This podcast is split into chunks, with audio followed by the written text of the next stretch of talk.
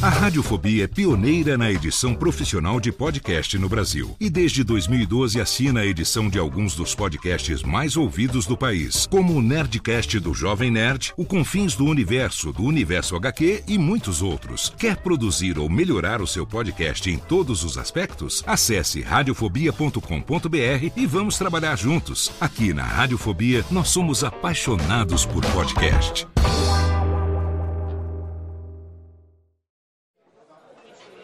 Ô amigo!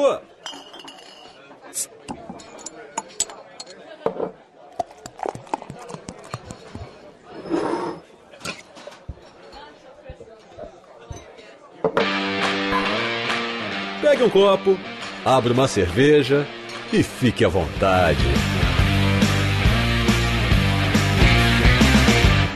Radiofobia, o podcast para quem gosta de cerveja.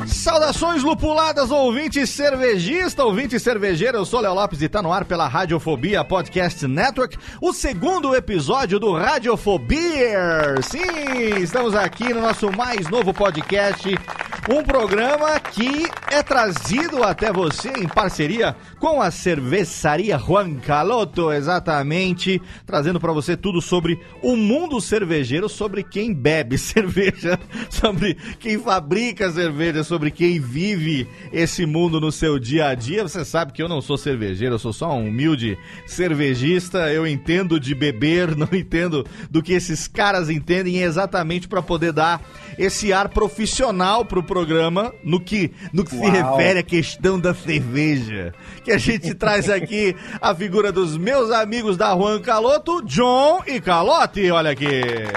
Fala pessoal, beleza? E aí, tudo certinho?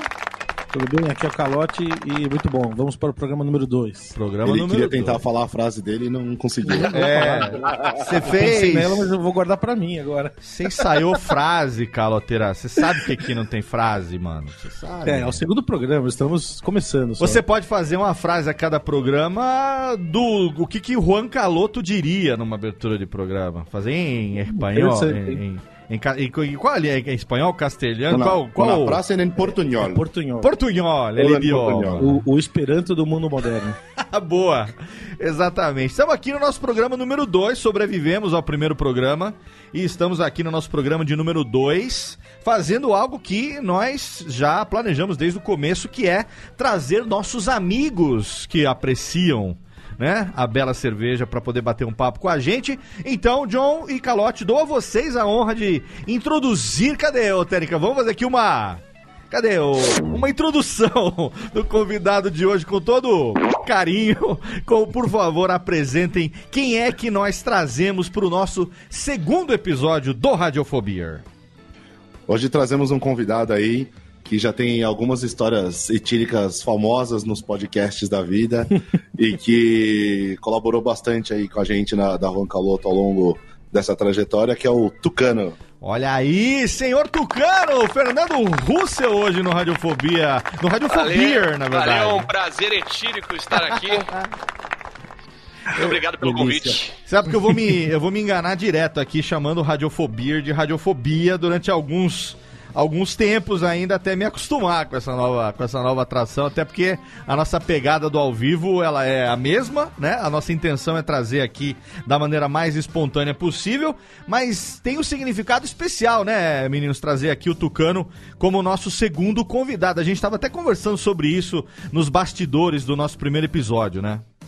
Exatamente. O, o Tucano foi quem acabou fazendo esse link, sem, sem saber que juntou Juan Caloto, Radiofobia, enfim, apresentou a gente pro pessoal do Jovem Nerd. Tudo por conta que ele resolveu um dia colocar no vídeo do, do Cozinha de Jack com, É verdade, do o Wide hambúrguer, West. colocou o Wide é. West, a gente falou, cara... Inclusive uns amigos nossos falaram, pô, meu, vocês estão fazendo propaganda no, no YouTube? Eu falei, não, cara. Foi muito assim legal. Foi muito legal porque eu lembro que no começo desse ano eu tive lá visitando o Nerd Office, né? E aí o meu amigo Fred, o Sr. K, tava gravando Queimando a Língua. E aí no intervalo do Queimando a Língua de um, de um vídeo e outro, A gente foi lá na salinha pra poder bater um papo e tal. E aí o Mal, nosso querido Malfátio, falou pra mim, Léo, quer tomar uma cerveja? Eu falei, bicho, formiga quer açúcar? Falei, Claro, né, pô? Manda, né? E aí ele me vem com uma latinha de Juan Caloto e eu fiquei ali tomando uma breja com o Fred, batendo um papo, enquanto ele se preparava pra próxima sessão de queimação de língua. E nisso o Mal tirou uma foto, eu e o Fred batendo papo, com a latinha de Juan Caloto assim em cima da mesa, e ele colocou assim, reunião de diretoria. E postou no Instagram dele, depois eu repliquei e tal. E aí vocês viram essa foto, né? A gente viu no. Instagram e falou assim: opa, vamos fazer um escambo aí. Vamos... Aí a gente começou a trocar ideia e tal, e aí eu, pô, perguntei, cara, mas como é que foi? Aí eles me explicaram, falou, cara, a gente só tem a cerveja lá no, no, no Queimando a Língua, lá no Ned Office, porque quando teve, acho que a inauguração lá, o evento de inauguração e tal, eles precisavam de uma cerveja, alguma coisa assim, e aí, se eu não me engano, o Tucano que recomendou, não foi um lance desse, não? É verdade. O Azagal tava querendo é, que tivesse uma cerveja legal, uma que eu convidasse alguma cervejaria e eu dei o nome deles, falei como é que era a temática tal, ele se amarrou nessa parada do Portonhol e o caralho. e aí eu fiz a ponte, eles entraram em contato.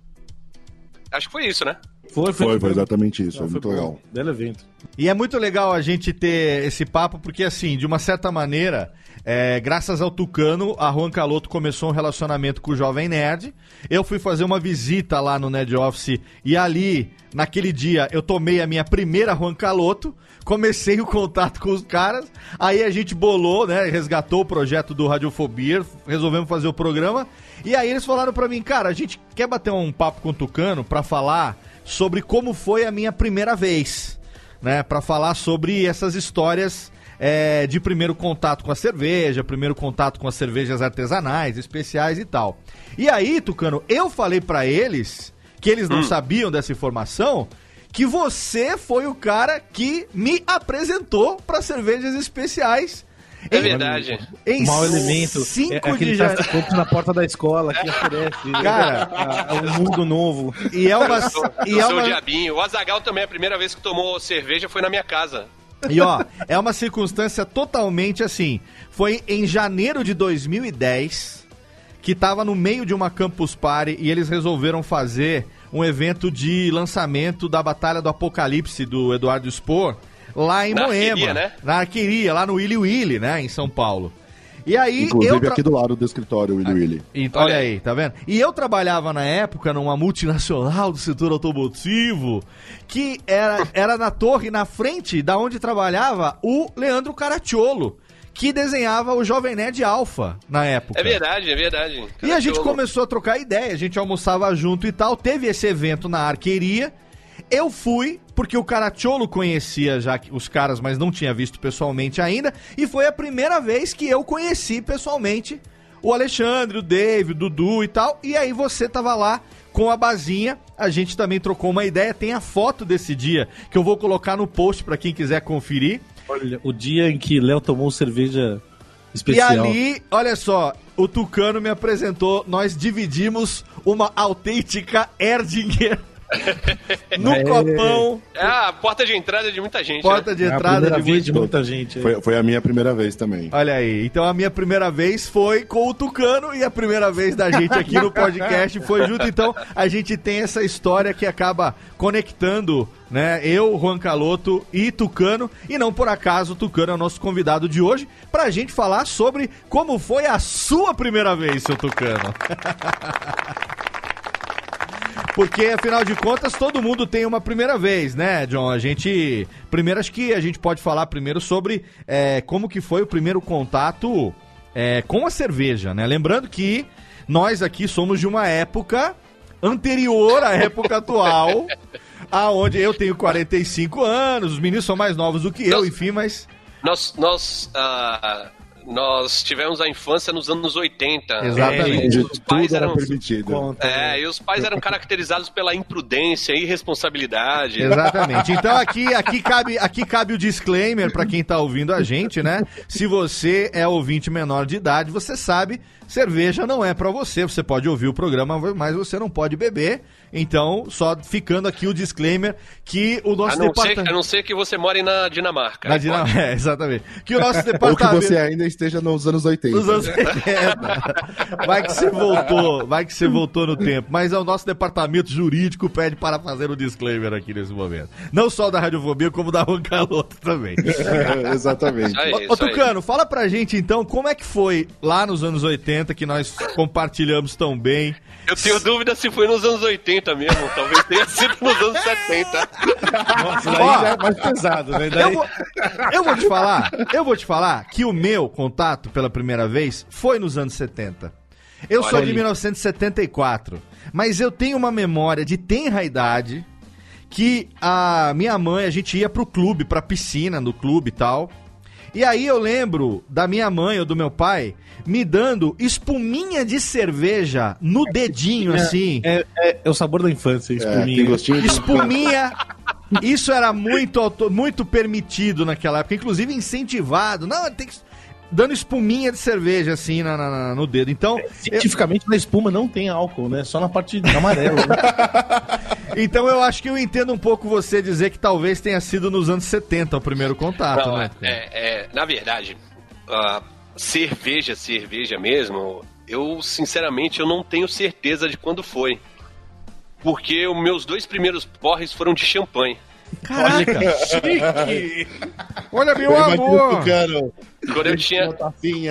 Foi um, foi um Réveillon com 4 anos de idade. que eu acabei caindo na piscina de roupa em tudo, bêbado. Caraca! Meu pai me puxou pelos cabelos. Mas aí depois eu aprendi a lição e só fui beber bem depois, quando eu tinha 7 anos, no casamento do meu tio. Três anos no, no- no- falando assim, oi, meu nome é Tucano. eu tenho seis anos e faz dois anos que eu não tomo champanhe. Mas eu acho que devia ter isso aí. É que, assim, meu pai não bebia cerveja. Então eu fui poupado disso. Eu tomava muito martini escondido. Olha só. É, não, anda- escondido e, e- e- e misturado com água também, dado pelos pais. Eu me lembro de, de tomar cerveja mesmo. Eu acho que eu tinha, sei lá, uns 12, 13 anos nas festinhas no Rio de Janeiro. Olha aí, Isso em 88, 89, por aí. olha aí. E, e também tinha aquele lance. Meu avô tomava bastante cerveja. Eu me lembro a primeira vez que eu sentei num bar, num boteco, pra comer pastel e tomar uma cerveja. Dividi uma garrafa de cerveja com meu avô. Olha, que lembrança linda. Ele devia tomar, sei lá, Kaiser. É, A gente tomou, devia ter uns, talvez 15 anos, 16. Com o vô, Uma foi junto com o lembrança. vô. Com o Pô, vô, com o vô. Tá com o vô, tá autorizado. Eu- eu- ó, você tá falando da primeira, sua, sua primeira lembrança ser com champanhe. É, cara, eu costumo- já falei isso aqui algumas vezes, não no Radiofobia, mas eu já falei algumas vezes. Eu, eu tenho uma memória de infância muito, muito tenra, que é o seguinte: é, é família descendente de italianos, né? É, No almoço de domingo, minha avó fazia macarronada com frango assado e ela servia pros netos guaraná com vinho chapinha. Olha aí. Era meio copo de Guaraná, completava de vinho chapinha e almoça aí, molecada, que era esse o almoço, entendeu? Então. Quase um chopp de vinho. É, exatamente. exatamente. Com sete anos de idade, a memória que eu tenho da minha avó fazendo isso, né? Então, minha avó, que, Minha Deus, avó- que Deus a tenha. Minha avó botava, pegava vinho, sangue de boi, botava açúcar e água e, e dava pra eu beber. É um, é um hábito bem comum, né? Isso daí. Pra dormir, Muitas né? pessoas faziam isso. Pra dormir é bom. Não, é, acho que é pra, pra acalmar a criançada, assim. pra- Funcionava. Dar um sossego legal, assim. Com vocês, Mas também não podia errar na dose. com vocês Mas, ó, foi. ó, ó, só, pra, É. só pra avisar aqui, ó, eu acho que é, um, é comum aos quatro aqui que começaram a beber cedo. Temos gordura no fígado até não aguentar mais. Provavelmente todo mundo aqui dorme com hidróxido de alumínio, magnésia bisurada, pantoprazol, bromoprida. Eu, E, eu- Eu tenho curtido meus O, refluxos. Tá, o pantoprazol tá legal. O- Ó. e aliás, a, É. o- dormir com dois ou três travesseiros no mínimo, né? Pro refluxo. Porra, A sensação de morte madrugada. ajuda bastante. Então, então, se você puder evitar, Sim. eu recomendo não beber antes dos 18. Claro, não, hoje já é Exatamente. outra. A gente tá aqui, somos quatro veaco contando as nossas experiências. O disclaimer fica aqui, na verdade. Se você for dirigir, não beba. Se for beber, chama nós. É sempre o, dis- o disclaimer que a gente deixa. E vocês dois aí, vocês estão falando, falando. Vocês hoje fabricam cerveja, tem uma cervejaria. E, a, a primeira experiência de vocês foi mais ou menos desse mesmo jeito também, não? O John foi meio Ah, precoce também, né? É, eu fui precoce, mas a minha, minha família não tinha o hábito de beber. Os meus pais não bebiam, assim. Meu pai nunca foi de beber, minha mãe sempre tomou muito pouco. Mas eu tive muitas más companhias, assim, ao longo da minha vida. Quem nunca, né? E- É. Sempre aquele amigo, entre aspas. É, e aí o que acontece é que eu saía Eu muito era com... o mau companheiro, eu era o mau, mau companheiro. E aí eu tinha amigos mais velhos, e assim, quando eu tinha 13 anos, eles tinham, sei lá, 18, por aí. E aí eu já comecei a ir nas baladas de, dessa galera dessa idade com 13, 14 anos. E eu lembro que antes de tomar cerveja, eu tomava. Meus primeiros porres foram com San Remy, Martini, esse tipo de coisa. Calma aí, não, não é um programa sobre ah, alcoolismo. Infantil. juvenil, alcoolismo juvenil. E mas cerveja foi ter um pouco depois assim de contato, é, quando eu ia nessas baladas de rock e tudo mais. E eu, eu lembro pouco do primeiro contato com cerveja, assim, eu não, não tenho uma memória muito fresca sobre isso. É mais sobre a primeira cerveja especial que me, me levou para esse essa paixão por esse mundo da cerveja. Eu, eu comecei. Eu, eu lembro bastante da cerveja na faculdade, né? No, no final do colegial e na faculdade. E na metade da faculdade pra frente, a gente ia muito em, em um, um pub aqui, o O'Malley's. A galera ia toda depois da faculdade e tudo mais. Daí eu acho que. eh, Antes de eu tomar uma, uma Erdinger, acho que eu tomei alguma. Alguma Old Speckled Hand, alguma coisa assim lá na. Você tinha, não foi a Guinness que você tinha comentado? A Guinness foi uma- a, a primeira Guinness que eu, que eu Você tomou foi lá. tomei que eu não gostei, depois eu testei três vezes, daí na terceira vez que eu tomei eu gostei. a gente tem que ser persistente. Ninguém gosta ah. de, de, de stout a primeira vez que toma. Então, É. eu tava. Ó, eu tô aqui pra não dizer que eu tô mentindo, quem tá vendo na câmera aqui, eu tô tomando uma stout nesse momento aqui, que é o que tinha na gaveta. E. Excelente. Minha janta não deu tempo de jantar, então eu tô tomando essa stout aqui, que é o alimento, né? Agora eu tava falando pro Tucano, a primeira vez que eu tomei uma stout, porque a hora que eu comecei a tomar, é, a gente foi experimentar novos sabores e tal. Eu lembro que quando o Tucano me apresentou. Acho que você lembra disso, Tucano? Você me apresentou a Edinger, aí depois a gente trocou ideia e você me mandou um monte de dica de Vais, de Franciscaner, Paulaner, Uhum. uh, Weihenstefaner e tal, não sei o quê. E aí eu comecei pela Vais, mas eu fui experimentando uma e outra. Aí você falou, cara, agora começa a experimentar outras coisas, uma mais lupulada, uma APA, uma IPA, uma Stout. E a primeira Stout que eu tomei, eu reconheço aqui, minha máxima culpa, que eu tomei dois goles, joguei no ralo da pia, xingando falando como é que alguém tem coragem de tomar uma merda dessa queimada. Tá, tá estragada essa merda, tá estragada. Você vê o que, que é o paladar do cidadão que não tá acostumado Muito louco isso, é. com o torrado, com o amargor, né, cara? Então eu me lembro Tipo, toma bem. café todo dia de manhã, mas quando toma uma cerveja que tem um- uma nota Apa- torrada. Ô, Calote, a parada é que nego toma, toma café com açúcar, enche de Exato, açúcar e toma. exato, exato. Ninguém, ninguém gosta também de café sem açúcar a primeira vez que toma café. É, é. Pelo contrário, eu comecei a tomar café amargo depois que eu me acostumei com cervejas. Com cervejas amargas. Porque aí você falou, Olha lá, pô, olha lá, cerveja ajudando as pessoas a apreciar mais o café. Exatamente. Ele falou, cara, eu tomo uma Double Imperial IPA, eu tomo uma Imperial Stout, eu vou tomar café com açúcar? Não vou mais, né, cara? Porra. Pelo amor de Deus, não faça isso comigo. Agora, aproveitando que você falou, Calote, da questão da, da, da Guinness, é, vamos perguntar, ô Tucano, também começando por você, qual foi o primeiro contato que você teve com cerveja que não a cerveja de boteco, né? Que é a cerveja que a gente está acostumado, aquela cerveja estupidamente gelada que a gente encontra em qualquer lugar, com cervejas especiais ou artesanais ou, enfim, qual foi o seu, a sua primeira? Você lembra não? A, a minha primeira cerveja é, que foi diferente, não, eu não digo nem que ela é especial, não sei. Eu não sei se ela é uma cerveja diferenciada, nunca mais tomei. Mas no meu aniversário de 15 anos, eu fazia coleção de latinha. 15 anos. Eu fazia coleção de latinha e tinha uma latinha que tava fechada. E aí eu botei na geladeira e resolvi abrir. É, era uma cerveja da África do Sul chamada Hansa, é uma Pilsen. Olha, Nossa. primeira cerveja especial foi uma, uma cerveja gringa que não se encontra, né? É, com certeza. E, e depois, pro- provavelmente foi uma Erdinger, o aí, ela Azagal, o Azagal essa, essa deu... tava válida? Tava na validade, será? Ou era tipo uma coleção antiga, assim? Não, não, não, tava, acho que tava válida. Ele, não, ele já fazia envelhecimento que nem para Stout. É, Era um homem à frente do seu Em tempo. Mas aí depois o, o Azagal deu de presente pro, pro um amigo meu é, duas Erdinger e um copo de Erdinger. Isso foi talvez em 2004, acho que 2004. E deve ter sido a primeira cerveja diferente, especial assim que eu tomei. É, Mas- Depois eu comecei a tomar bastante cerveja de trigo. Tem até uma tem uma tem até uma parada que a gente ri bastante quando lembra, que era quando eu descobri que Erdinger não era uma puta cerveja foda. E aí eu cheguei eu cheguei e fui falar pra esse amigo meu que tomava comigo a cerveja, né? Eu cheguei e falei assim, é, cara, se eu te falar que Erdinger não é das melhores. Aí ele, tá, tá maluco, lógico que é. É a é a.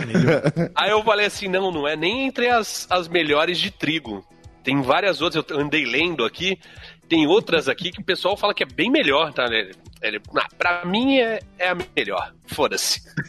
Não aceitava, tá ligado? Eu não aceitava. É E a gente né? falava que a Ru Harden, a Witbier, né, é, belga, Sim. também era top, top 3 cervejas da vida, tá ligado? É verdade, né? O- mas é, a gente. Eu também comecei com a Erdinger. Eu lembro. Eu tava num barzinho que tinha aqui perto de Moema. Era em do, 99 ou 2000, alguma coisa assim. É. E, e aí um amigo meu pediu uma Erdinger e eu vi aquele copo chegando na mesa. Aí Uma cerimônia. Cê- Todo aquele cerimônia, ritual, tem o ritual, misturando né? fundo. Meu, rolou uma paixão e eu falei, cara, é isso que eu quero pra minha vida. Aí de uma piada eu falei, pô, vou fazer química por conta de fazer cerveja. Sério que você for fazer. Mas era piada, não era Sim, verdade. porque passar 10 anos estudando química, pô, é só tomar cerveja, não E precisa estudar, né? aí, não. E aí eu acabei esquecendo disso e depois de se formar em química que a gente foi correr atrás. Mas a paixão mesmo por cerveja diferente, assim, tudo mais, surgiu tomando Guinness. Eu me apaixonei. eu- E é uma cerveja que nem é um- uma grande cerveja, né? A Guinness, Isso- a mesma isso- coisa. Isso que eu tô falando de. Isso que eu tô falando. Que você falou de, de, de passar o copo. Cara, na Seven Kings, isso acontece direto. É, um cara chega e pede uma Erdinger, e quando o pessoal vê, aí mais uns do- duas, três mesas pedem também. Bom, é, chama Mesma coisa a. Latrap, a Latrap na taça, na taça da Latrap mesmo. Sim. Mesma coisa. Mas você sabe que foi isso que me, me conquistou tanto no primeiro momento, quando naquela tarde lá no Willy você é, su- falou, vamos tomar uma Edgar e tal, essa coisa do ritual, de você descolar o resto da levedura do fundo da garrafa, aí você vê a cerveja que foi servida um tanto quanto clara, dá aquela turbidez por conta do resto, né, da, da, da, da levedura que mistura, que ficou ali sedimentada e tal. Esse ritual, pra quem gosta né, de cerveja em si e não tinha a- a- o hábito de tomar cerveja assim, é algo totalmente novo e fascinante também, né?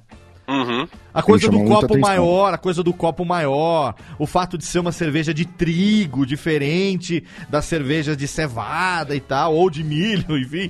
Então, isso chama atenção. Então, no meu caso, foi isso que me conquistou, assim, É. essa coisa do, do mesancene, né? Da- da- da- do ritual da coisa, né? Eu acho que tem um lance que, que a, a cerveja comum, a mainstream, ela é muito. A gente fica muito no automático, né? O cara já coloca outra cerveja no, no, no balcão, no, na mesa do bar, sem você pedir. Tipo, ele vê que tá acabando, ele já coloca outra, ele já troca o chopp, se for um chopp também mainstream. Eu É, uma. Tipo, é sem parar, você não pensa. Daí quando vem no especial, você para e presta atenção na cerveja, né? Eu fui uma vez num bar aqui em Santos com, com o Azagal com o Jovem Nerd.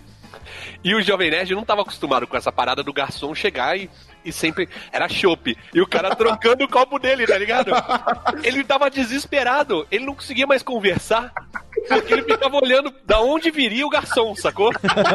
E era só ele, ele tipo, olhar pro lado, tá ligado? Via o garçom do outro lado, pegava o chopp dele e trocava. Ele tava desesperado. Eu falei, pega a bolacha e bota em cima do copo, que aí ele para. Boa. Pô, garoto, não tá acostumado, né? Como é que funciona o negócio? Você falou, essa semana a gente tava num, num lançamento de um dos rótulos nossos, num, num bar.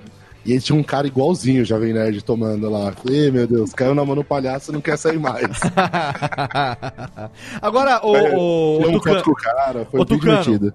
Deixa eu fazer uma pergunta pra você, Tucano. Quando foi que você começou a ter, a, a- ou se é que, que aconteceu isso, a consciência de que aquela cerveja ou determinada cerveja que você estava tomando, ela era uma cerveja artesanal ou uma cerveja especial? Diferente. A foi o que? A dificuldade de encontrar ela em qualquer lugar? Ou alguém que te apresentou como você fez comigo e orientou como é que funcionava? Como é que foi?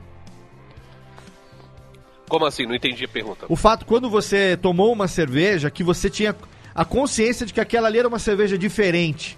Ela era artesanal ou ela era especial, ela não era, não era uma cerveja que você encontraria talvez em qualquer lugar, ou ela tinha alguma coisa é, que diferenciava ela, por exemplo, de uma cerveja que você toma no balcão do boteco, assim. Ah, eu, eu acho que é, bebendo a Erling eu já, eu já tinha esse, essa consciência que era uma cerveja diferenciada, até pelo preço, né? Sim. Apesar de antigamente ser muito mais barato, né? Mas o preço é um belo fator pra você entender que não é a mesma coisa, tá? É, Mas é um- Quando é foi, o- tipo, a primeira artesanal nacional que você tomou, ou alguma que você falou assim, pô, essa cerveja aqui, ela é artesanal. Ela foi feita em... Como é, como, como- como é, como é que é? Como é que é, Calote? Como é que é? Como é que é? Não, passou um vento aqui, não sei o que aconteceu. Ah, entendi, tá certo, tá certo, tá Mas certo. qual foi a primeira artesanal brasileira, ou alguma artesanal que você já sabia que ela era produzida em menor Ó. escala? Porque até então as outras a gente tomava importada e não sabia o que, que eram, né? Ó, eu tenho duas, eu tenho duas memórias. Uma é que quando um amigo meu que trabalhava no marketing do Graac, é, que era do lado da cervejoteca, ali na cena Madureira. Abraço pro Ronaldão. Exato. e aí eu fui lá porque ele me falou que tinha uma cerveja que chamava Punk, inclusive é a que eu tô tomando agora, no, Olha nesse exato aí. momento aqui. É, ele falou, cara, tem uma cerveja que é mega forte, mega amarga, chama Punk. E tem uma que é mais amarga ainda, que chama Hardcore. Nossa, Aí eu, tipo, porra. já. Já tive banda punk, o caralho, gosto pra caramba do som. Eu falei, vou lá experimentar. Cheguei, bebi, eu falei, que porra é essa, velho? Meteram flor aqui dentro? Isso aqui é um chá de ervas? Pô, é legal que você já percebeu uma, uma outra coisa, não só amargor, né? Você Sim. já se ligou numa uma outra característica, muito legal. Você percebeu que tinha ali um aroma diferente, que tinha um negócio ali que já fugia da, da- daquele paladar ou daquele aroma, né, que você estava acostumado, né? Isso. Olha aí. Mas cerveja artesanal nacional que eu tomei, primeiro vídeo do canal, eu tava pesquisando ah, com o público o que, que eles queriam que eu fizesse. E ganhou o javali. Aí eu fui ah, procurar a receita de javali e tal, não sei o que. Fui para São Paulo para comprar o javali. E aí me surgiu a ideia de harmonizar sempre com uma cerveja. Legal. É. E aí eu falei assim, pô, eu queria uma cerveja bem roots, assim, que fosse feita, é, sei lá, uma cerveja artesanal mesmo, né? E aí, por acaso, uns caras que me seguiam, lá de é, Jaraguá do Sul, da cervejaria Stannis, chegou e falou assim, pô, tá afim de tomar uma cerveja de verdade, Tucano? Tal, não sei o quê. Aí eu falei, caralho, como o cara descobriu isso, cara, que eu tava procurando? Aí falei com, no, por DM com ele. Ele falou, não, a gente faz na panela. Eu falei, caralho, é isso que eu queria. Cerveja feita em Pô, casa mesmo, Você tomou a, a feita em casa da Stannis, que animal. E eu, eles mandaram pra mim e eles mandaram uma que não tinha nome ainda, que era uma Red Ale. E eu batizei ela como. Não, mentira, uma Dunkel. E eu batizei como Ororo Dunkel. Olha aí. Que era sempre com Mal, nome de com nome de mulher, né? o- As cervejas deles. Sim. É, e aí foi a primeira cerveja que eu tomei, que não tinha rótulo, que não tinha porra nenhuma, que tinha sido feito na panela. Cara, que Que legal. foda. Foi bem legal. Muito bom. É legal que o caminho para tomar cervejas é, artesanais também foi a culinária, né? Legal isso. Tipo, meio busca por sabores diferentes, harmonização, e daí você foi para outras cervejas, né? Exatamente. Você tava falando da, da- quando falaram da punk, eu, eu lembro quando a gente ia lá também nesse nesse pub lá na, no O'Malley's, daí a gente olhava uma garrafinha que ficava bem bem alta, num lugar longe, tava escrito Duvel, eu não sabia se era Duvel ou Duvel. Bom, se bem que eu não sei até hoje. que é. É não é eu isso? falei assim, cara, uma cerveja do diabo, o que, que é isso? Deve ter pimenta, deve ser mó forte. Nossa, daí a gente criou um negócio que era muito caro, sei lá, pra- e daí a gente demorou pra pedir. Demorou, tipo, meses, a gente ficava enrolando, tomava outras, e daí a gente ficava com aquela expectativa de que era uma cerveja que pegava fogo a boca. Quando a gente finalmente ficou bêbado o suficiente pra ficar rico e comprar a garrafinha, a gente viu que era uma- cerveja deliciosa, mas a frustração de tomar uma dúvida e falar assim, cara, não tô sentindo a pimenta. Eu não tô sentindo o gosto do demônio aqui. Ó, por falar nisso, lembrando aqui o ouvinte do Radiofobia que você pode acompanhar nossas gravações aqui ao vivo. Só você seguir lá o arroba Radiofobia no Twitter, no Instagram ou também no Facebook, a nossa fanpage lá, facebook.com barra Radiofobia. E aí a cada programa a gente publica aqui, que a gente vai gravar e tal. E aqui o Wellington, aqui o ouvinte nosso, ele tá ao vivo aqui acompanhando. E ele acabou de postar, inclusive, um print da nossa gravação tomando uma dúvida e botou lá no Twitter, ouvindo com estilo. Aí sim. Tá vendo? Aliás, é, de- passou um tempo depois eu descobri que essa escola belga é uma delícia mesmo. Pô, a escola belga é a, esco- a, a segunda escola que eu aprendi a apreciar, graças ao Tucano, depois das Vais, foi a escola belga, porque eu acho que foi direto pra, pra, pra Triple, alguma que a gente acabou. que ele acabou me indicando, inclusive a Duva é uma delas, né? É, a- e tem aquela. A, a Chimé, a Chimé ou Chimé que pronuncia? Chimé, Chimé. Chimé também veio, toda aquela série da Chimé e tal. Tudo, o, o, o Tucano, Tucano introduziu e depois ele foi só desencaminhando. né? A primeira vez que eu tomei do véu também foi interessante, que eu tomei e não sabia é, que tinha tomado. Eu, eu, eu, tava- A primeira vez eu, fui- esqueci. Assim, eu fui pra Bruxelas em, em 2011. Eu não manjava nada de cerveja. Tomava Erdinger só. É, E aí eu, eu fui no Delirium Café, peguei lá o, o cardápio, duas mil cervejas pra escolher, Porra. e eu fiquei pelo menos uns 40 minutos tentando escolher, Dissonância Sim. cognitiva. se- é, sem, saber, sem saber o que, que tava escolhendo. Tipo E no, aí- no, no Unidunité, né? E aí, quando a gente saiu de Bruxelas e voltou pra Amsterdã, a gente foi de trem. E eu não sei qual foi. A gente comprou passagem de segunda classe, mas botaram a gente no vagão de primeira classe, então tinha um bar lá. Eu falei assim, ah, já que já estamos aqui, né, tem um bar, vou lá tomar uma cerveja. Olhei lá, falei, ah, me dá essa aqui. Aí tomei a cerveja, mas não tinha tappet, não tinha nada, beleza. Só que eu guardei a nota fiscal, o cupom fiscal. E um dia depois, eu tava procurando as coisas da viagem e olhei o cupom fiscal e vi que era uma Duvel. Aí eu já tomava Duvel. Eu falei, caralho, eu tomei uma Duvel num trem indo de Bruxelas pra Amsterdã. Caralho, que babaca. Nem sabia. Tomou a brama de lá. Cara, e sem, e sem, e sem nem, nem ter percebido que, o que tinha ainda, né? Agora, olha só, a gente aqui separou também algumas coisas pra gente conversar é, nesse programa. John, é, acho que é legal a gente pontuar aqui também, né? Essa questão das diferenças, né? Porque aproveitando que vocês estão aqui, é, a gente tem que também fazer é, jus ao salário que vocês de especialista estão recebendo aqui no programa. E também falar, porque uma das, uma das intenções aqui do Radiofobia, nesse nosso segundo episódio, é também esclarecer ao ouvinte aqui, como por exemplo o Wellington. A gente acabou de falar que ele postou aqui no Twitter que estava tomando uma dúvida. E aí, pelo chat do radiofobia.com.br barra ao vivo, ele falou assim, caras, eu tô aqui no aprendizado, eu tô começando agora.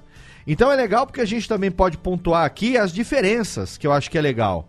Né? A gente colocar verdade. Se a gente diferenças entre... cerveja, é, cerveja diferente, a gente já pensa, poxa, nós comecei a tomar cerveja artesanal. Depois a gente descobre que essa artesanal é uma mega corporação é, internacional. E daí a gente descobre que ela, ela também não tá num ranking das melhores. Exato. a gente vai descobrir cavando, né? Tipo, indo Porque- mais a fundo. Sim, então Aqui- assim, vamos pontuar a aqui gente- uma diferença só entre, eu acho que é legal, as cervejas é, mainstream, ou as cervejas em grande escala que a gente tem, né, de distribuição aí é, Brasil afora, e acho que o que é cerveja especial, diferente também do que é cerveja artesanal, ou tem, ou- não é isso, né? É, é uma divisão que ela não é tão clara assim, né? É. Mas o que acontece é assim, a cerveja mainstream é aquela cerveja de volume, né? Então a gente tá falando assim, é Antártica, Skol, enfim, é a cerveja que tá na gôndola do supermercado, que vende de volume, que a galera, todo mundo toma, tem em todo bar, você encontra no Brasil inteiro. E Certo. nessas dá pra colocar também, pensando no mundo, né? Tipo, Guinness, é, Aí, o que- o, aí o lance é assim, as cervejas artesanais, as cervejas mainstream são essas. Agora, as especiais, por exemplo, na Irlanda uma Guinness é uma cerveja mainstream, não é uma cerveja especial. Mas, pra gente, ela se torna uma cerveja especial porque ela é importada, porque ela é difícil de encontrar, você não encontra em qualquer venda por aí e tudo mais. Não é de um estilo comum também aqui, né? Exatamente, não é um estilo comum, não é democratizado na, naquela região onde você vai encontrar. Então a especial ela é muito mais de, de região que você vai estar. E as grandes corporações têm cervejas especiais também. Então elas têm linhas especiais das cervejas delas. Enfim, é uma cerveja com algum diferencial, seja porque é difícil de encontrar e não é comum para você, como ela tem algum diferencial dentro da própria linha da cervejaria que ela trata de maneira diferente. Agora, para cerveja artesanal, é, como tudo, é, é difícil a gente. Em algum momento é necessário para associações ou para definir o negócio traçar uma linha divisória, né? Então, aqui no Brasil, quem hoje tem uma especificação do que, que é cerveja artesanal, a gente pegou a especificação da Abracerva, Certo. que é a, Associa- a Associação Brasileira de Cervejarias Artesanais e Microcervejarias. E a definição deles é aqui: microcervejaria brasileira, é empresa com sede no Brasil, capital predominantemente nacional, pelo menos mais de 50%, detentora de registro no Ministério da Agricultura, que produz as suas próprias marcas, ou de terceiros, podendo comercializar ou não no próprio local, produzindo até 50 mil hectolitros, ou seja, é, cada hectolitro são 100 litros, né? Então, 50 mil hectolitros dá para dizer que são 5 milhões de litros 5 anuais. milhões de litros, é. Isso é Anuais. por ano, né? Por ano. vocês fazem Por ano. conta rápido. Eu anotei aqui para parecer que eu fiz de É cabeça. porque, é porque com meia hora de programa nós não tomamos nenhum copo ainda. Estamos começando agora. Eu já tomei uma lata inteira aqui. E, ah, e que não tenha nenhum entregante no quadro societário de empresas que produzam cerveja no volume superior àquele que foi estabelecido, né? Isso é uma definição da, da Abracerva. Agora, se a gente for ver, por exemplo, a definição da, da Brewers Association, que é uma associação americana de microcervejarias, eles já colocam como 10 milhões de hectolitros anuais. Ou seja, é muito mais do que o volume nacional para definir o que é microcervejaria. Então, essa questão de definição de volume, ela é só uma linha para traçar para as cervejarias se associarem e conseguirem buscar benefícios. Eu acho que o que fica principal, tem umas definições que eu gostei aqui na Brewer Association, que elas falam que cervejarias artesanais são pequenos negócios que caracterizam é, sempre em busca da inovação, que elas interpretam estilos históricos e têm visões únicas, de- no- e visões únicas sobre a cerveja e sempre procuram produzir estilos ou cervejas que não têm precedentes, né? Normalmente elas trabalham com ingredientes é, naturais, né? Então não, não costumam trabalhar com aditivos químicos, esse tipo de coisa conservante, Corante. estabilizante, antioxidante, corante, essas coisas.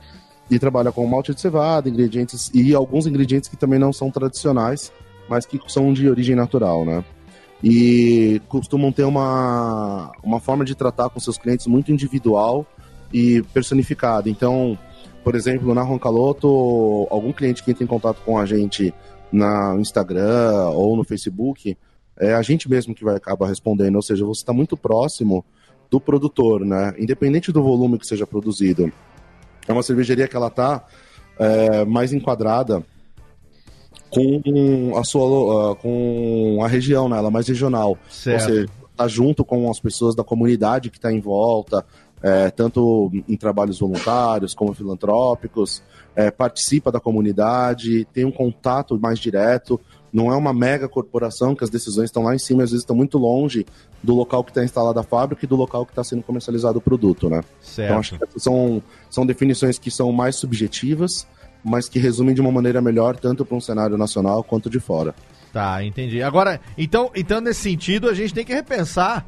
É, será que as primeiras cervejas que a gente tomou eram realmente artesanais? Ou não, né? Porque a gente a- a- é diferente daquela que a gente está acostumado a tomar no bar, porque não acha com facilidade, mas não necessariamente era considerada artesanal, né? É uma pergunta assim, simples, né, que a gente tava se fazendo, né? Ah, qual foi a primeira cerveja artesanal? E daí a gente caiu nessa discussão. Poxa, o que que é artesanal, o que não é? E daí vendo essas definições, elas vão muito pelo lado mercadológico, né? Tipo, volume de produção, se tem sócio é, de algum grande grupo ou não. Mas também tem uma outra discussão que até a gente tipo, pensa em, em abordar em algum outro programa, que é meio assim, sobre o, o processo fabril mesmo. É, o cara fazendo cerveja na panela, beleza, é artesanal. Agora, se a gente começa a mecanizar isso, continua artesanal? Se produz muito, tipo, dá para produzir muita cerveja de forma artesanal? É, ou quando que ela deixa de ser, né? Se- é por volume ou por processo? É, uma, é um sexo dos anjos que a gente ficou quebrando a cabeça. Quebrando a cabeça. Por exemplo, por exemplo, Adeus. Ela hoje não, não pertence... vai ainda, fica aí, não vai embora, não acabou o programa ainda, não precisa dar adeus. Calma. Ah, merda. Calma. Meu Calma. Deus. A técnica tá me olhando aqui, tá bom, aceito. ok, ok, mereci, desculpe, tá A certo. Té- Técnica pode soltar pra ser nossa aí. Já soltou aqui, não, já tomei um aqui, já ficou aqui o engatilhado pra se eu fizer de novo. Relaxa, tá? Desculpa, tocando, vai. Adeus. A cerveja, adeus. Adeus. Sim. É, ela tem todo um processo né, de não só da, da fabricação, mas depois ah, o método de, de fermentação dela, tal. Mas ela, ela pertence hoje a uma grande corporação. Ela seria especial ou artesanal? Então, é- essa- essas discussões que são muito legais, porque tecnicamente ela é uma cerveja especial, porque tanto para as duas associações, quanto a americana, quanto a brasileira, não seria como não sei como seria a europeia, eu não conheço, já ela já estaria fora, porque ela tem uma participação maior do que 50% de uma de um grande grupo. Então tem um grande grupo por trás que facilita na distribuição, na aquisição de insumos e tudo mais. Mas pensando, Mas pensando pelo processo, é. pelo processo seria artesanal. Porque ela tem um, um processo ainda muito manual, de ser feito em pequena escala, com cuidado olhando para o produto. Então, assim, as definições é o que eu costumo falar sobre até os guias de estilo de cerveja, né? Ah, e isso serve para guia de tudo. Os guias eles são para orientar, para você conseguir classificar as coisas e enxergar padrões de uma maneira mais simples. Mas eles não são para delimitar aquilo e tentar encaixar as coisas dentro de um quadrado, que muitas vezes vão ter exceções que vão sair do, do padrão do que foi estabelecido. Ah, que nem a, a gente estava conversando também, por exemplo, a minha, que eu lembro a primeira cerveja que eu tomei artesanal foi a Baden-Baden. Foi a Hum. 1900, não foi a Red Ale da Baden-Baden. Sim, E excelente, há por pouco sinal. tempo atrás, algum tempo atrás, ela foi comprada pela Kirin e depois a Kirin foi comprada pela Heineken. Aí você teve que revisionar o seu, Você seu tem que diário. dizer o seu diário. Você tem que falar assim: olha, a cerveja que eu tomei não era mais artesanal, ela deixou de ser. Mas e aí, teve mudança no processo de distribuição, teve mudança no, no processo de tomada de decisão dentro da empresa? Com certeza teve. Então, são coisas que, que mudam e aí deixa de ser um, um negócio realmente artesanal, voltado só para o produto e começam a ter decisões de, de mercado maior, né? Eu tô rindo aqui que eu lembrei da, da primeira vez do meu chefe do, outro- do outro emprego, do meu antes da Roncaloto, que a primeira vez dele quase foi com a Baden-Baden. Eu- ele, ele não bebia cerveja, ele bebia vinho às vezes, mas ele não era uma pessoa do álcool, não é ainda, né? E daí ele comprou uma, uma Baden-Baden, acho que era Celebration. Bom, comprou uma Baden-Baden, todo empolgado, e falou assim: vou abrir num momento especial. E deixou na geladeira da agência, né? Daí passou muito tempo, eu tava trabalhando até mais tarde lá uma vez, e ainda falei assim: ah, quer saber, eu vou abrir essa cerveja porque tô trabalhando até mais tarde aqui, tá fogo. Daí eu abri a cerveja, tomei a cerveja. Vou abrir essa cerveja porque foda-se, né? daí, daí eu, muito esperto, eu coloquei água, né? E bati a tampinha de volta pra, pra assim, tipo, meu, ninguém vai perceber que mexeram, né? Coloquei na geladeira. E sua intenção novo. era trocar, né? Não, eu vou pensar assim, ah, amanhã eu já compro outra, troco, quando ninguém vê, e beleza, né? Já tô, tô tranquilo. Só que passou muito tempo e, e muitas coisas acontecendo na agência. Passou bastante, tipo, passou meses, assim. Pra você ver que ele não tomava cerveja mesmo, né? Aí ele voltou de uma reunião empolgadaço um dia. Fechamos a conta, não sei o que lá, ganhei uma conta no cliente, vamos comemorar, eu vou abrir essa cerveja. Aí todo mundo assim, não, ele vai tomar cerveja, vai ser agora. Daí ficou uma comoção na agência, todo mundo vendo o Sérgio, meu chefe, tomar cerveja quando ele abriu a cerveja e colocou no copo, que era aquela água suja que tinha deixado. Ele, e como ele nunca tinha tomado cerveja artesanal, ele olhou e falou assim: será que é isso, né? Cerveja? e daí, na mesma hora que ele tava assim se perguntando, todo mundo da agência olhou para mim, não sei porquê também. Por que será, né, Calote? Por que será? Né? Por que será que olharam para você, né? Ou seja, momento? ele não teve uma primeira vez com cerveja artesanal por sua culpa. É, e ficou bastante tempo com cerveja artesanal. Você um dia chegou e falou para ele isso? É, não, ele, ele, ele, ele percebeu que, pela minha cara, que eu Na hora. tava muito feliz, né? Porra, né? mano. Caralho. Tava todo mundo tá feliz. Né? sem vergonha. Ganharam a conta e tudo mais. Nossa, que legal. Novo cliente. Tava todo mundo feliz e só eu tava, tipo, desesperado. Agora, uh, um negócio também que eu achei interessante aqui a gente falar é o seguinte. É, existem vários estilos de cerveja, né? Quando a gente começa a tomar cervejas diferentes, a gente começa a ter contato com esses estilos, né? E é, algumas cervejas são cervejas, mas eu vou falar de uma maneira bem imbecil. É cerveja, mas não tem gosto de cerveja. Do jeito que se pensa como cerveja, da maneira como se chega né? Então eu vou, eu vou dar um exemplo. A primeira vez que eu tomei uma Berliner. Uma Berliner Weiss? Weiss. Eu achei que aquela merda estava estragada, cara. Porque e, é o. Mas tá, não, pra ser classificado como Berliner Weiss tem que estar tá estragado. Então. Do ponto de vista, tá estragado. Porque, cara, um azedume, velho. Parecia um vômito de gato. Eu falei, cara, eu não tenho. Eu não tenho. E você imagina, você imagina, eu saí da minha cervejinha de Butex pras vais que o Tucano. O Técnica, a preparei. As vais que o Tucano introduziu. aí depois eu fui pras belgas. Aí eu fui pras lupuladas. E aí eu assinei um pacote de cerveja que me mandava umas garrafas que eu não sabia quais eram por mês. E aí chegou uma tal de Berliner Weiss que eu fui Esse tomar. Vais, Vais eu gosto. Eu falei, porra, Vais, cara, Vais. Vá. Cadê o é, logo, é logo da capital, deve ser porra, a melhor. De, vai... eu falei, cara, de Berlim, velho. Porra, eu falei, vai ser um sucesso, vai, vai ser uma delícia. Cara, a hora que eu tomei aquela merda, falei, puta, cara, eu cuspi, falei, sabe aquela coisa?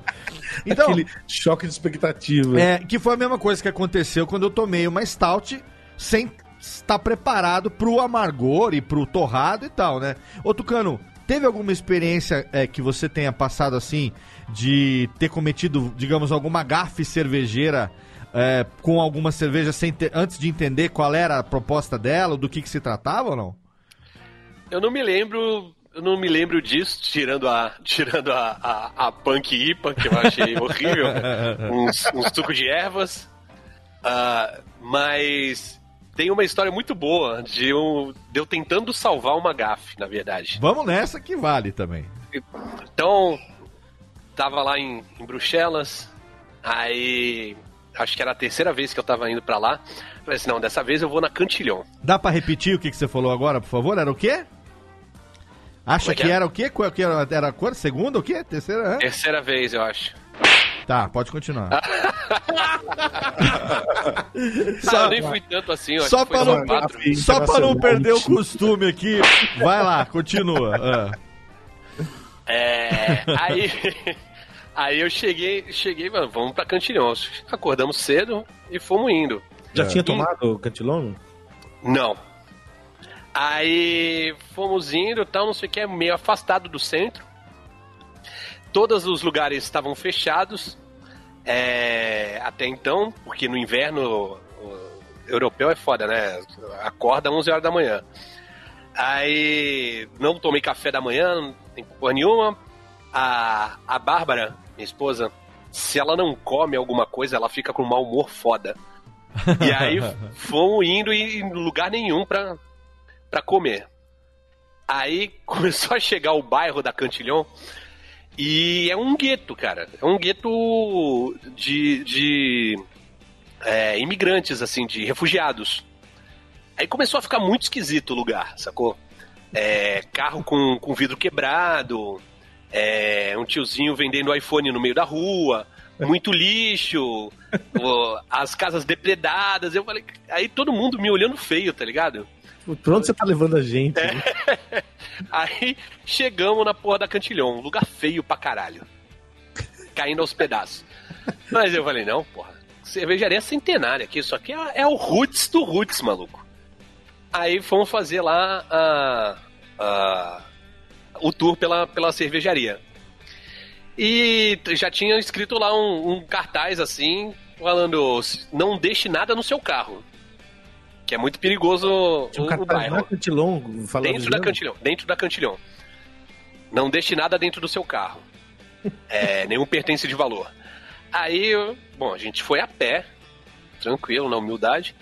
Aí chegamos, fomos fazer lá, a primeira coisa que a mulher falou foi, falou assim, olha, esqueçam tudo que vocês já ouviram falar de cerveja. A cerveja que a gente faz aqui é como se fazia 100, 200 anos atrás. É outro tipo de cerveja, é uma cerveja de fermentação é, espontânea. E foi mostrando lá o lugar cheio de teia de aranha, que é a cervejaria. Aí, beleza.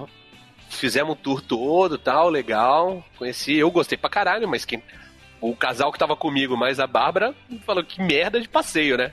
Mas, ok. A cerveja no final vai ser boa.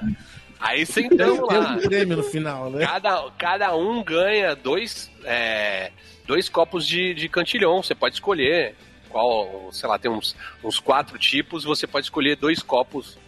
Aí beleza. Cada um pegou dois copos. Copos Mano. que aqui deve ser o quê? Uns 100 reais? 100 Cada um deles? É, é, é por aí. e aí eu cheguei, provei e olhei pra cara do, das pessoas me fuzilando, tá ligado? Esse gosto de vômito.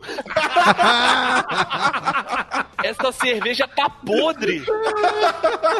Cara, é muito e... bom a arte de apreciar a sommelier de vômito. Né? É, exatamente. Na, na, mesa do lado tinha um cara com uma Coca-Cola de 600ml, só a garrafa, botando a cerveja, tá ligado? Dentro da Coca-Cola pra jogar fora, tá ligado?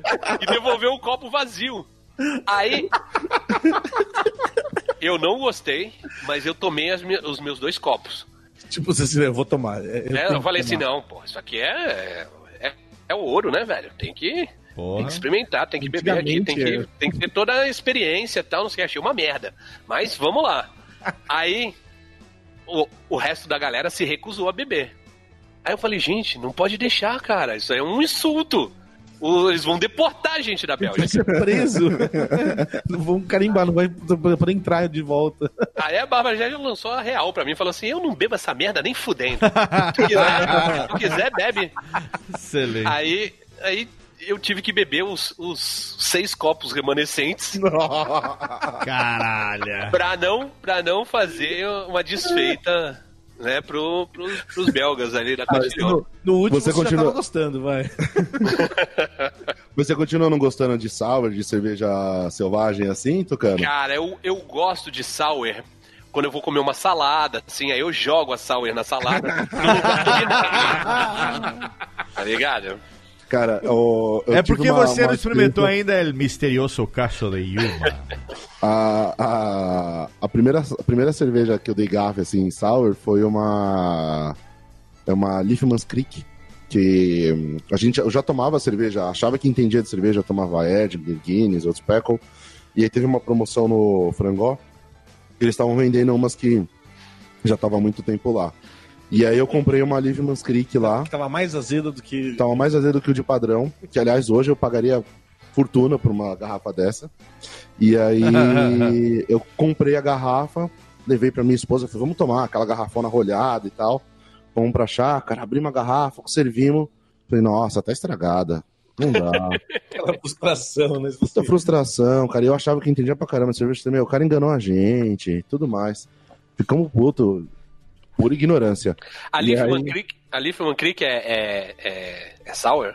É, é wild também. a, a framboase é mais docinha, né? É, é docinha porque tem bastante fram- framboesa e tal. Mas elas têm, têm fermentação espontânea É, ainda. também dá diarreia. E aí, Não, a porque a, a Bárbara gosta pra caramba da, da framboase. A framboesa é uma delícia. E aí a, eu, a gente, eu falei, vou jogar fora. Minha esposa, não, eu consigo fazer uma calda aqui pra não jogar fora. Foi, essa cerveja, não vamos jogar. É ruim de tomar, mas deve ser boa de cozinhar. Tentando consertar. Porra. E aí a gente fez uma calda de pera lá, comeu e tal. E aí depois de muito tempo eu fui descobrir que eu tava sendo um puta de um babaca, que eu não sabia o que eu tava tomando, ignorante. E Quem nunca, hoje né, as sour Quem são minhas nunca? cervejas favoritas, assim. É, Hoje, se eu tô em algum lugar que tem alguma wild, alguma sour, com certeza é o que eu mais vou tomar na noite, assim. É, Principalmente essas de fermentação selvagem, são as que eu mais gosto.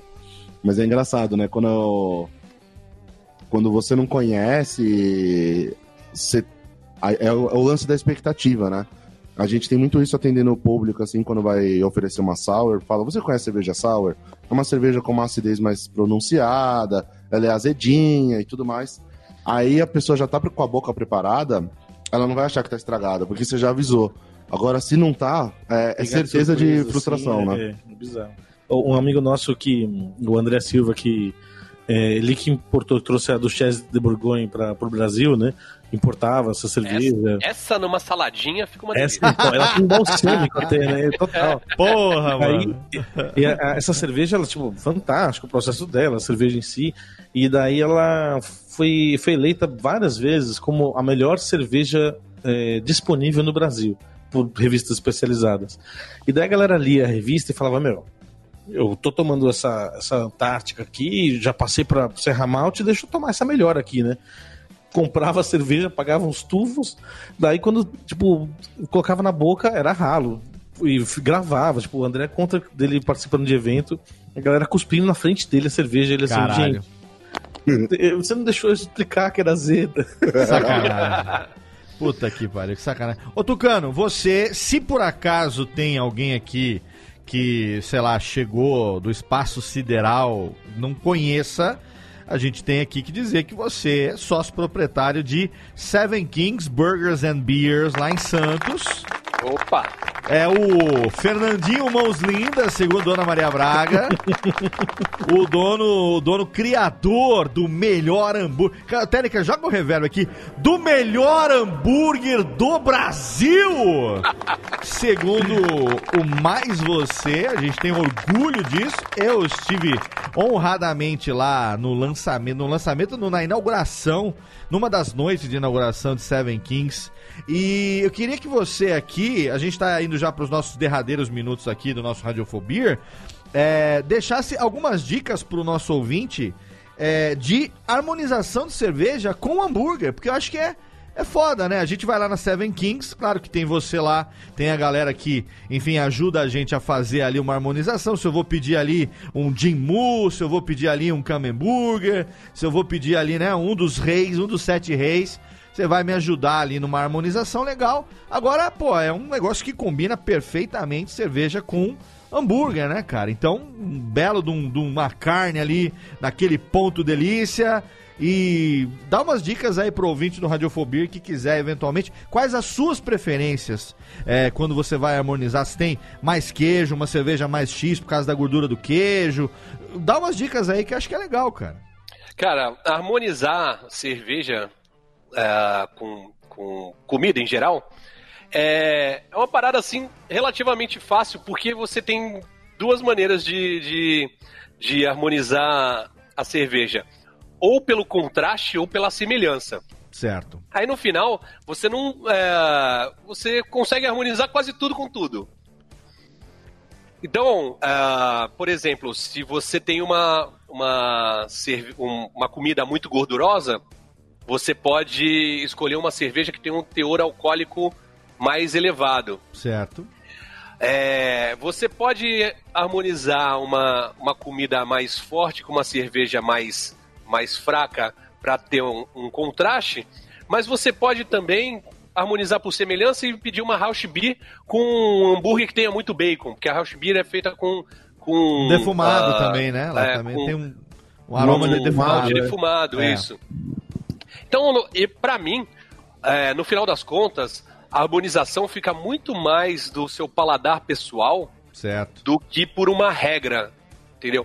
Eu gosto, por exemplo, de. Harmonizar Ah, uma, uma sour o- com uma saladinha de rúcula fica uma delícia. O Dimu, o Dimu que você falou, Aham. ele, tem ce- é, ele tem cebola caramelizada. Puta que saudade. É, bater uma fome do caralho Muito agora. bom, Nossa. Ela é caramelizada no açúcar mascavo e shoyu. Ah, e tem shimeji na manteiga. Delícia. Eu gosto de, de, ah, harmonizar com uma Imperial Porter, uma Imperial Stout. Puta que pariu. Eu acho que tem tudo a ver. O Camemburger, Adocicado, é verdade. o, o Camemburger, o Camembert em si, o queijo, ele, ele harmoniza legal com as cervejas de trigo.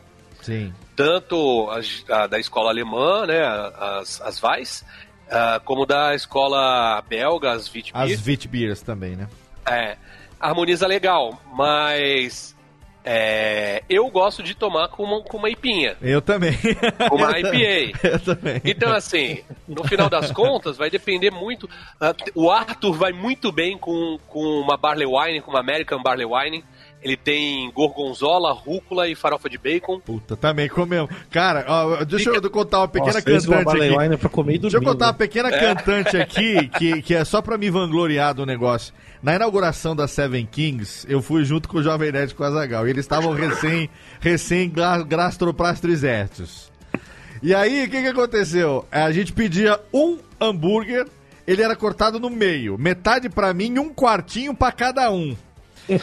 Aí, três horas depois, eles pediam mais um. Eu já tinha comido outro nesse inteirinho. Até porque na inauguração era livre pra gente comer boca livre. Sandu, sanduba e cerveja lá vão ter.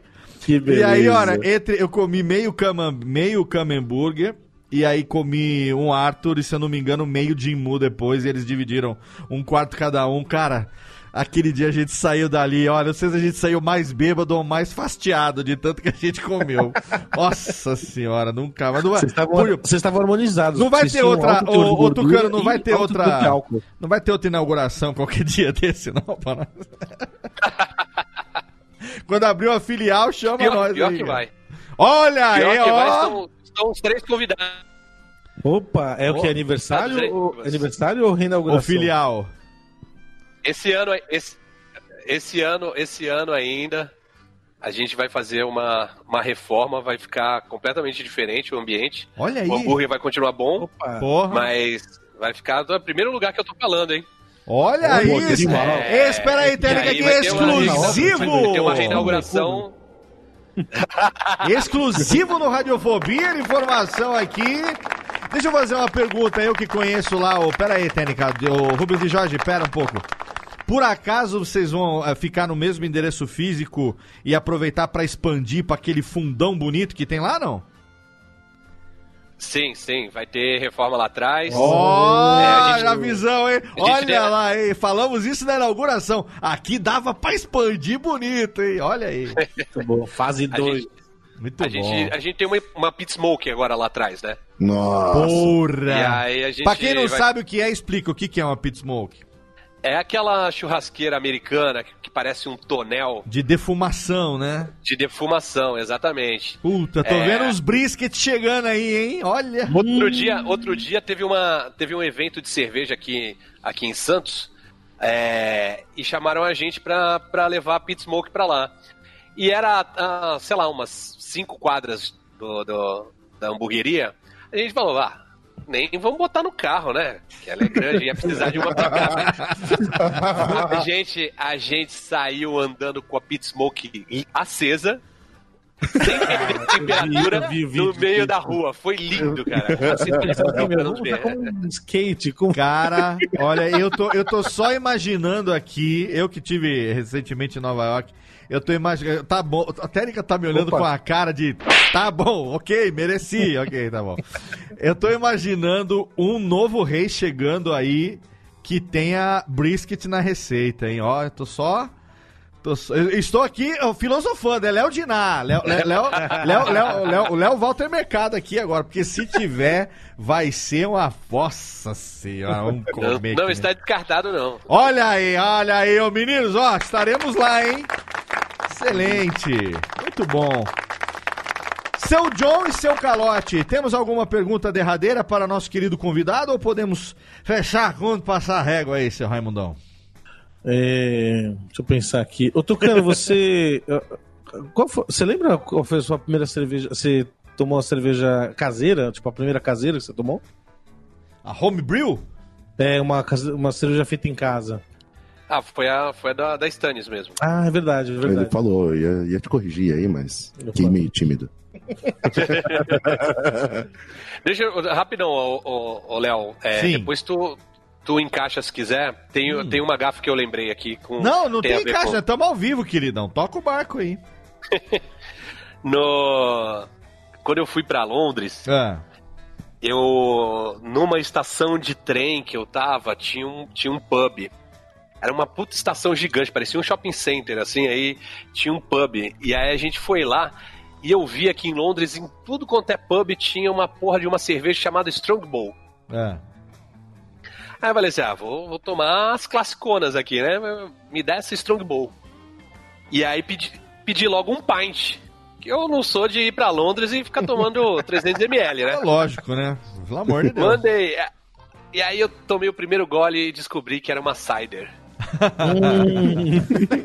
Não era cerveja. Não, e aí, velho, demorou pra caralho pra eu conseguir tomar inteira. Pra quem não sabe, o- é, é como se o Tucano tivesse pedido uma. é, como é que chama, por exemplo, essa. A IPA que você tá tomando aí, a. A Punk? A Punk IPA, e viesse um copo de cidra cerezé, por exemplo. É Mais ou menos a mesma sensação. Cidras são bem comuns em pubs na Inglaterra, né? A galera gosta bastante. Aham. Eu tenho tomado um pouco. Tem aparecido algumas cervejarias aqui no Brasil, de cerveja artesanal, tem feito cidra, né? Tem, tem uma linha de cidras da Morada, lá de Curitiba. Também a Dádiva lançou uma cidra, né? Muito boa. Então é é legal, às vezes, pra variar, assim, quando a gente tá em festival e, e acaba tomando muita cerveja, pra dar aquela limpada no, no carburador, a gente costuma ou tomar uma sour ou tomar uma cidrazinha. Mas sabendo que é uma cidra, né? Sabendo que é uma Não cidra. sendo pego de surpresa. É, é o pedido estratégico para a sobrevivência, né? Durante mais tempo Aliás, ali. já tá adiantado, mas. Porque vai acontecer só em dezembro. Hum. Mas já convidando. É, o. Convidando o, o Tucano e o e Léo aqui Sim. pro Slow Brew já do, do final do ano. O Tucano já foi Oh. algumas vezes. Oh, sou, sou presença confirmada sempre. Muito obrigado pelo convite. Pô, Já sabe como que é, né? Sim. pô, depois desse, depois desse podcast aqui, só faltava eu ficar de fora também, né, caralho? Pô. Brincadeira, pô. De- de- Depois da, depois da última que nós aprontamos lá na startup, olha, eu vou falar um negócio. Ah, quem segue nossos Instagrams que sabe do que a gente já tomamos ali da tordeirinha, exclusividades. Cara, da tor- sensacional, sensacional. É, exclusivo. Vou deixar a foto, o link no post pra você ver a foto da gente lá. No, fizeram todo um cenário pra nós com umas luzes diferentes ali. Deixa eu contar um negócio rápido. O- no dia seguinte, o John eh, falou assim, cara, eu fiquei meio demorando pra dormir aquela noite, porque eu fiquei pensando, será que eu fechei a torneirinha do... será que eu fechei direito? A gente vai chegar no dia seguinte. Caceta, só, só, você mesmo, seu John. Muito bem, técnica, então solta aqui a nossa trilhazinha de fechamento. Yes. Exatamente. Só no blusinho aqui pra encerrar. Estamos aqui chegando ao final do nosso segundo episódio do Radiofobia. Olha aí, senhoras e senhores. Fenomenal, hein? Programinha totalmente excelente. Eu, John e Calote aqui trazendo mais uma vez. Muito obrigado. Nosso segundo programa. Estamos aí num caminho interessante, hein, meninos? Ó, tô gostando, hein? Falando de cerveja.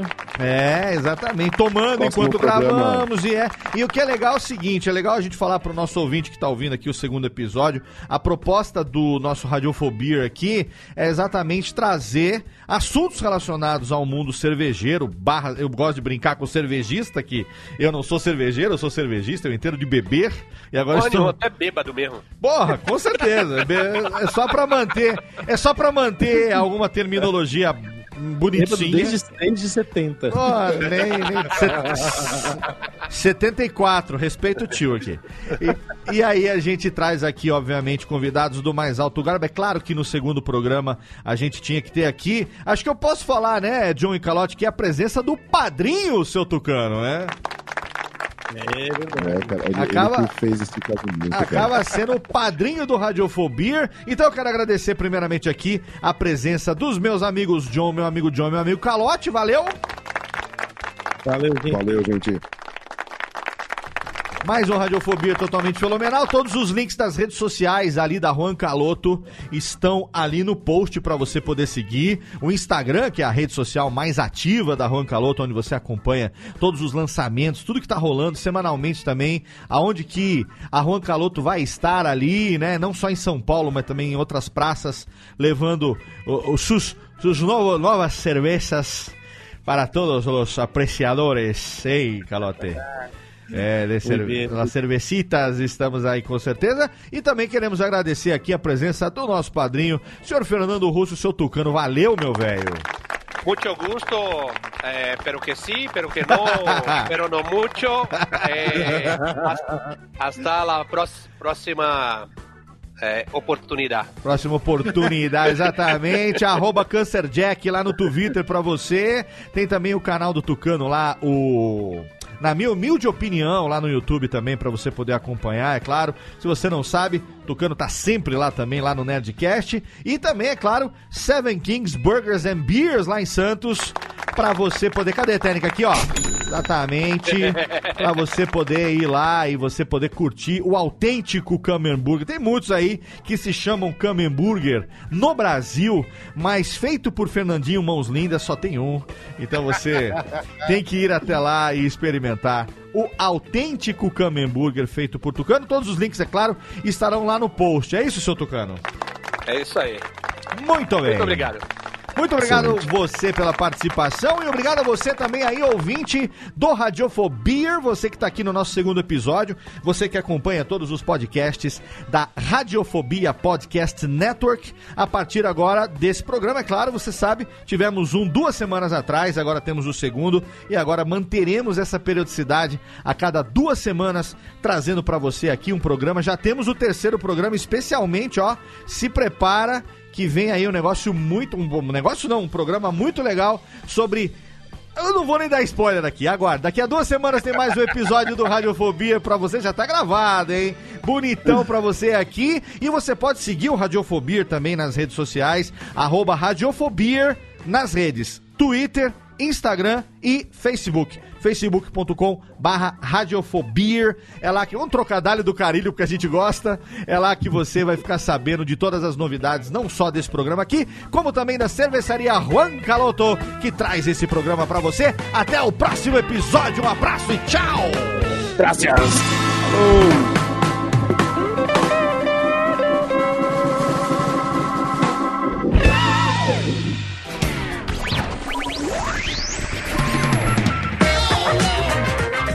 Este podcast foi publicado pela Radiofobia Podcast Network.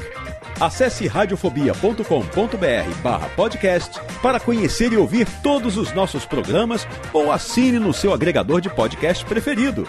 Esperamos você no próximo episódio.